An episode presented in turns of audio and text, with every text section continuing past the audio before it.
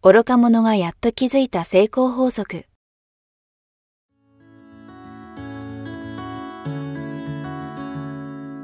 学校に行けない子供たちから、オリンピック選手をはじめとするアスリート、企業経営者、マネージャー、新入社員、メンタルサポーターとして20年間にわたり、講演、研修を行ってきた成田義則が、今と未来を変える人生哲学の話をお届けします。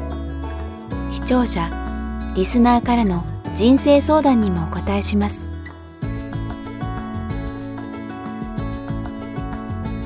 こんにちは早川洋平です。愚か者がやっと気づいた成功法則。今日は第6回をお届けします。成田さんよろしくお願いします。よろしくお願いします。さあ、えー、前回はフォーカスの力ということでね、はいえー、オートフォーカス、マニュアルフォーカスのね、えー、話から、えー、いろいろお話しいただきましたが、えー、今日はどんなお話をしていただけるんでしょうか？今日はですね、はいえー、要は思い込みを変えるために、はい。えー、口で10回はい叶うという字、あありますね。要は唱えて唱えて潜在意識にインプットしましょう。よくアファーメーション、積極自己宣言なんて言いますね。はい。アファメーションして、俺はできる、できる、できる、できるって言ってインプットするってありますけれども、ここをよりやりやすくうん。するための方法。はい。これ正直、はいそう。これこ、もう本当に正直言っちゃうと、そのアファメーションっていうだけで、はい今の、はいもうだから思い込みなんですけど、はいアファメーションって言われただけで正直、うっていう思う違和違和感。はい。なんかもう、頑張れ、頑張れみたいな感じで、自分で言って、俺はできる、できるみたいで、で、目もその人笑ってないみたいな。だからなんか、アファメーションって言葉自体にすごく抵抗があるんですが。ありますねえそんな僕でも大丈夫なんでしょうか？大丈夫です。はい。大丈夫です。ここからどういうふうにあの、思い込みを変えるために、よく言いますよね。本に、本読むと、過去形で宣言しましょうますね。まだできてもいないけど、はいできたやった達成したっていうことを言いましょうってはいありますでしょ、あります、あります。いきなり違和感ありません？いや、無理です。なんか、さらに、あの、このことは怒られるかもしれないですけど、その、えっ、と、できた、そしてありがとうございますと思いなさいみたいな。プラス感謝まで来ると、うんもう、もう、とても正直無理みたいな違和感感じますね。ありますよね。ここを違和感をより少なくしながはらインプットする方法です。潜在意識にインプットするためのはい三段活用ですね。はい。三段活用三段活用ですす。ごい漢文みたいです。はい。これをぜひやっていただきたいと思いますね。で最初は、はい要は、まずそうなりたいでいいです。ああ、まるまるしたい、ななりりたい。たりし、何々したいだと違和感ないじゃないですか。ないですね。でないですか一番自然ですよね。自然ですよね。はいで、何々したいだと、要はそれでずっと行くのはダメなんですけど、最初の一週間は、私はこうなりたい。何々したい。何々したいって願望でいいです。で、次の一週間、はい。する。私は何々する。はい、はい、はい。要は決心、決断。決めてください。何々する。はい次の一週間、で、最後の一週間が、できた。うん。やった、達成した。ありがとう。が最後の一週間。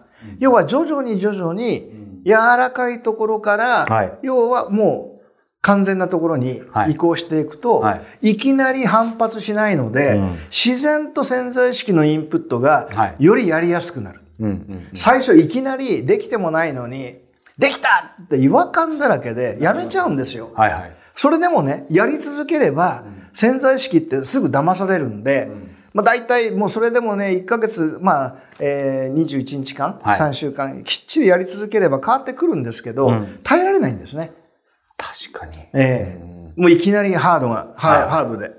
なんで、何々したいから入れば、自然、いつもそれあるじゃないですか。はいはいはいそれを何回も何回もしたい、したいって、その熱い思いで、はい。簡単なしたいじゃなくて、もう絶対したいって思いでしたいを入れる。で、次に、する決めたはい。ね、決断を入れる。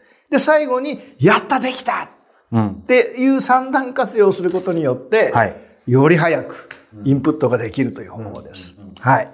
これはあのー今のすごく三段活用非常にわかりやすかったんですが、はいこれ、なんて言うんでしょう。まあ、一番目なりたい。まあ、英語で言うと want。はいここはもう絶対思えると思うんですよ。はいで、まあ、ちょっとひねくれた質問ですけど、はいここから二番目絶対なる。まあ、will かもしれない。意思を持ってね。はいえーここまでもまあ、あ次の1週間だったらまあちょっと根性でね、はいいけそうな気するんですけど、次の3週目、やっぱり元の話に戻っちゃうんですけど、ここに今の話としては三段活用なんでわかるんです。で、1週間ずつそういうふうに試したことがないんで、えー先に心配してもしょうがないのかもしれないですけど、えーこれは、つつまり3週間でいけるんでしょうかというか、まあ、あの1週間1週間では例えで言ったおっしゃったのかもしれないですけど、つまりこの3つ目のやっぱり結局できたっていうところまでたどり着けるのかなっていう。はい。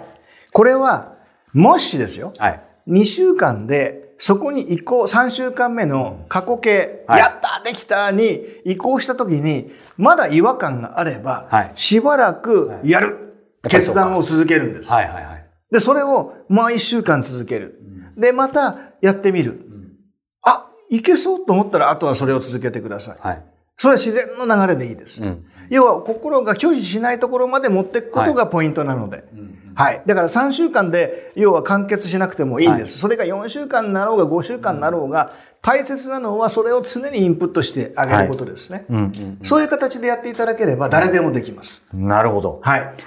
これ、あと、さらに戻りますが、はいやっぱりその最初のね、こう、なりたいのところで、なりたいと思ってる時の自分の中に、えっと、疑いはあってもいいんでしょうか？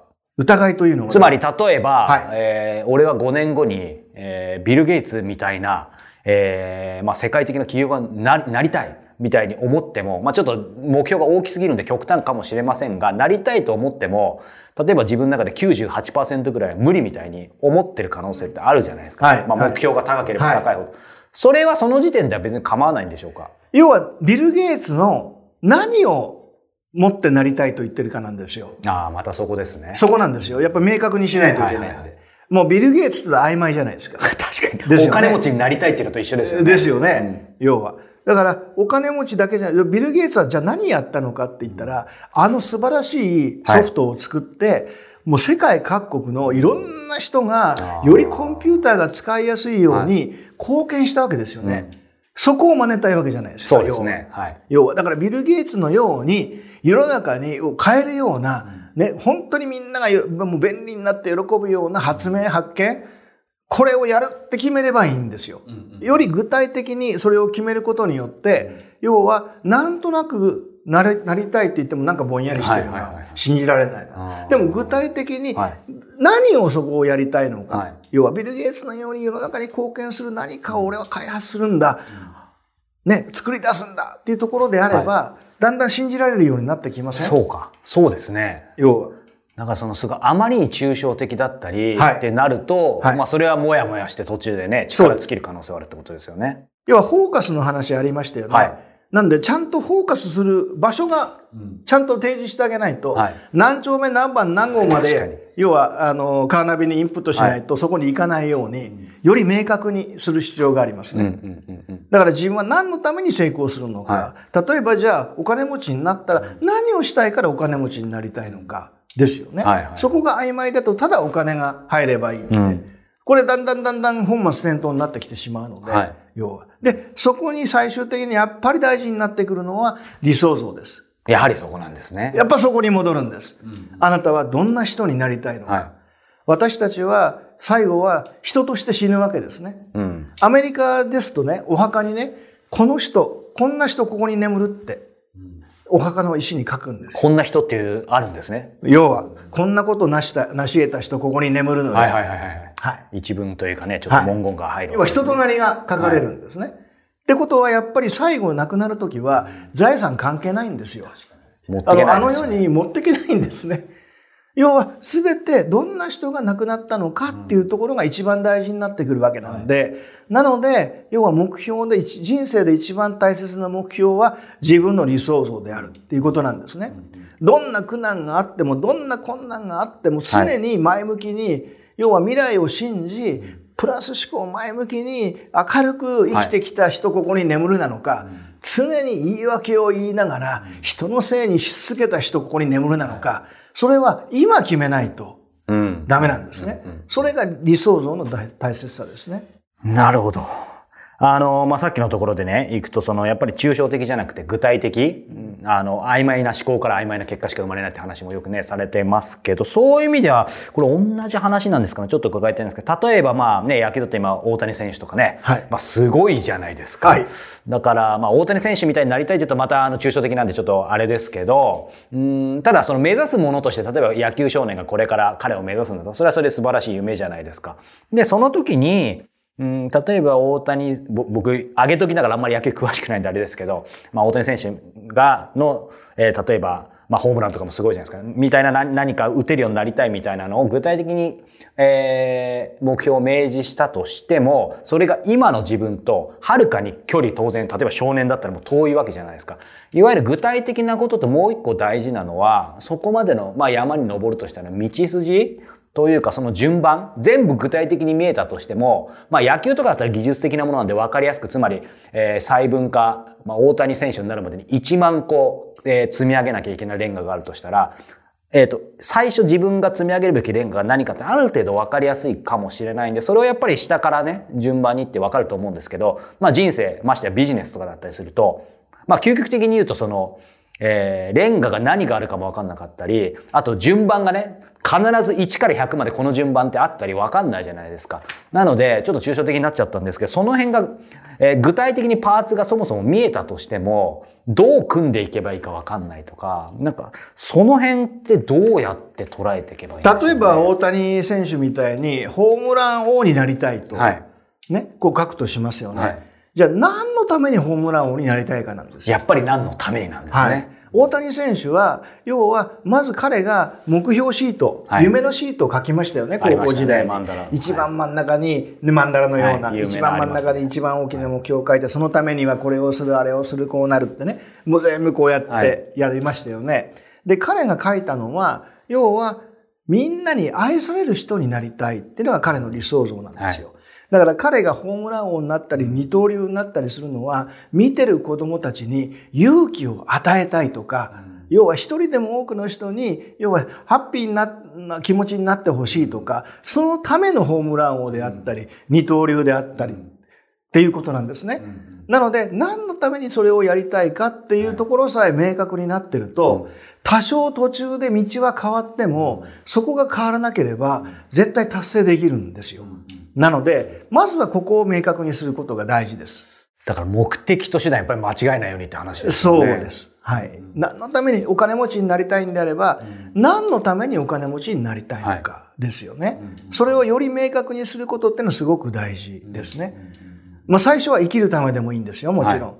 でもお金、ビジネスっていうのは世の中に対する貢献の度合いでしか返ってこないわけですから、はい要はいっぱいいっぱい世の中に貢献することができた人はお金持ちになる。はい。っていう一つの法則なので、なのでもうより多く貢献するためには何ができるだろう。要は何をやったら儲かるだろうって私の昔の愚かな考え方ですね。要はお金何とか返さなきゃいけない。だから稼がなきゃいけない。そこがいっぱいいっぱいだと、はいもう何をやりたいかではなくて、要は儲かるのは何なんだろうって。やりたいこと関係ない。貢献関係ない。儲かるものは何なんだろう。そこには落とし穴がいっぱいできるわけですね。なので、それは置いといて、私はどんな分野で何をやれば最も貢献できるのかなって考えることが一番おそらくお金持ちの近道かもしれませんね。はい。これ、あえて、ちょっと俗的な質問ですけど、はいさっきの三段活用で、はいまあ、なりたい、えーなる、そしてなったってありますけど、やっぱりね、一番三つ目の、なったと過去形でね、こう考えられる、信じられるようにっていうところまで、えー仮に行ったとします。うんそうすると、えーあえて俗物的に聞きますが、そこから、いわゆる自分の本当に、こう、そのなった、〇〇になったっていうところに行くまでの、まあこれは本当ケースバイケースだと思うんですけど、なんかどのくらいでいけるんでしょうね。まあその目標によりますけど、いや、もうそん、あんまりそこ考えなくてもいいと思います。考えなくていい。はい。まずは潜在意識のインプットをすれば、あとは自動的にいろんなものが動き出しますんで。うん。はい。あ、でも今ふと思いました。まあ僕は本当にその道半ばというか道何何合目かわかりませんが、やっぱり自分のね、あの理想像みたいな、まあ本当にありありがたいことにかなり明確に最初からあるんで、今ね、いろいろ、まあ日々いろいろ問題もあったり、悩みもあるんですが、なんか対極的には、まあいつになるかわかんないんですけど、なんかまあそういう、まあ本当に北極星見えてるので、どっかで信じてる自分がいるんですね。信じきっていうか、だからなったまで言ってるかわかんないんですけど、でもまあなんかその感覚ももちろん研ぎ澄ましていけばいいっていう感じなんですかね。ですね。あの、もう一度ここ大切なんで、はい潜在意識の特性なんですね。はい。潜在意識というのは、嘘と本当の区別がつかない。そうだ。はい。イメージと、ね、現実の区別もつかない。うん。他人と自分の区別もつかない。っはい。ていう特性があるんですよ。っうん。ていうことは、人の悪口を言っても自分を傷つけてしまう。確かに。他人と自分の区別がつかない。はい。で、えー、嘘と本当の区別がつかないので、俺は天才っていうのを何回も言って信じ込ませると、それを信じちゃうんですね。はい。で、信じたものが現実になるんです。うん。ね。ねなので、なので、これ、俺って天才って信じるのが一番やっぱりいいわけですよ。うん。孫正義さんのように、ちはいっちゃい頃からお父さんから、お前は天才だって言われて育ってきた。うん。そしたら、それを信じてしまった。はい。そしたら本当に天才になっちゃった。うん。これすごくシンプルなんですけど、うん実は彼が大成功した一番大切な要因だって言われてるんです。あ、そうなんだ。そんな簡単なことがですよ。うんうんうんうん。はい。確かにそうだな。そうなんです。だからこれを知ってると、子供に対する声のかけ方も変わってきますよね。そうか。子供にも。もちろんそうです。もう子供に、お前はいつも中途半端、ほらまたやったお前は本当に何々君見てみろとかね、兄弟で比較したり、はい他人と比較したりして、常に、要は良くなってほしいのでやりますよね。これ絶対逆効果なんですよ。もったいないですね。もったいないです。他人と比較せずに、うん。そして例えば怒る時もですね、要は私は何々君、何々ちゃん本当に大好きだって。だけど今の行動はお父さん嫌いだよとか、お母さん賛成できないわとか、はい要は人格は否定しない。行動に焦点を当てる。フォーカスを当てるんです。なるほど。お前バカかって言ったら人格否定なんですよ。要は、俺ってバカになっちゃうわけですね。お前最低って言ったらどんどん最低になっちゃうんですね。ぼ私はあなた大好きって。ね。あなたは無限の体を持った価値ある存在って。兄兄弟とも比較せずに、他人とも比較せずに、あなた世界たった一人の存在だよ。あなたはあなただよ。何がやりたい？どうなりたいって常に声かけてあげればいいわけですね。はいそれが全部もう他人と比較し、兄弟と比較し、どんどん傷つけていく。これはね、すごい辛い辛い、あのー、傷を作ってしまうわけですね。なので多くの人にこれを学んでもらって、子供の教育に対しても、えー要はもう万が一周りからマイナスをインプットされた時もブロックできるわけですね。これを知ってれば。私は無限の可能性、誰に何を何を言われようが、過去は変えられない。現在はすぐには変えられないけど、未来はもう私次第。ね。これしっかり理解できてれば、要は自殺する人なんて出てこないわけです。そうですね。要は。もう未来はもう真っ暗。何の可能性もないって思っちゃう。間違った思い込みによって命がなくなるわけですから、そこをなんとかね、気が付いてほしいなと思いますね。なんか今の話が出るとね、自分にももちろん使えますし、お子さんにも使えますし、例えば会社でね、あの、マネジメントしてる方だったらね、その部下というか、働く人にも使えるし、なんか今の話でね、そういう本も別に否定するわけじゃないですけど、よく褒めて伸ばすとか、はい褒めなさいって、多分それ別に本質的に間違いじゃないんですけど、今のお話の前提があってこそですよね。要はね、勇気を与える怒り方なんですよ。勇気を与える叱り方ができないと、傷つけるだけなんです、怒ったら。だから僕は怒っちゃいけないって言ってるんじゃないんです。うん。叱っちゃいけないって言ってるんじゃないんです。は勇気を与える叱り方をしましょう。うん。例えばね、あなたは無限の可能性があるんだよって。誰と比較する必要もないんだよ。あなたはあなたなんだって。本気になったらできないこと何もないんだよって。なんで本気でやろうとしないのって。あなた一体何がやりたいって。そういった怒り方をすれば勇気を与えるじゃないですか。そうですね。ですよね。ところがあなたいつもいい加減、いつもち、またほらそうやって嘘ついたって言えば言うほどはい。勇気を失いますよね。その違いです。はい。非常にシンプルですね。すごいシンプルです。ただ、このシンプルなことを明確に理解できてないと、良かれと思って傷つけてしまう。部下だったり子供だったり周りを。一番大事な人たちですよね。一番大事な。で、それを防ぐための一番のヒントは何かというと、やっぱり感謝の心のフォーカスです。はい。まずは感謝から入る。はい。コミュニケーションの最大の秘訣です。はい。やっぱり感謝ですね。感謝から入る。さあ、えーこの番組では、えー視聴者リスナーの皆様からの、えー成田さんへのご相談ご質問、えーや、えー番組へのご感想を募集しています、えー詳しくは、えー YouTube、ポッドキャストとも本放送回の概要欄に URL が記載してありますので、えーぜひぜひご応募いただけたらと思いますということで、えー今日は第6回をお届けしました成田さん、ありがとうございましたありがとうございました。ありがとうございました。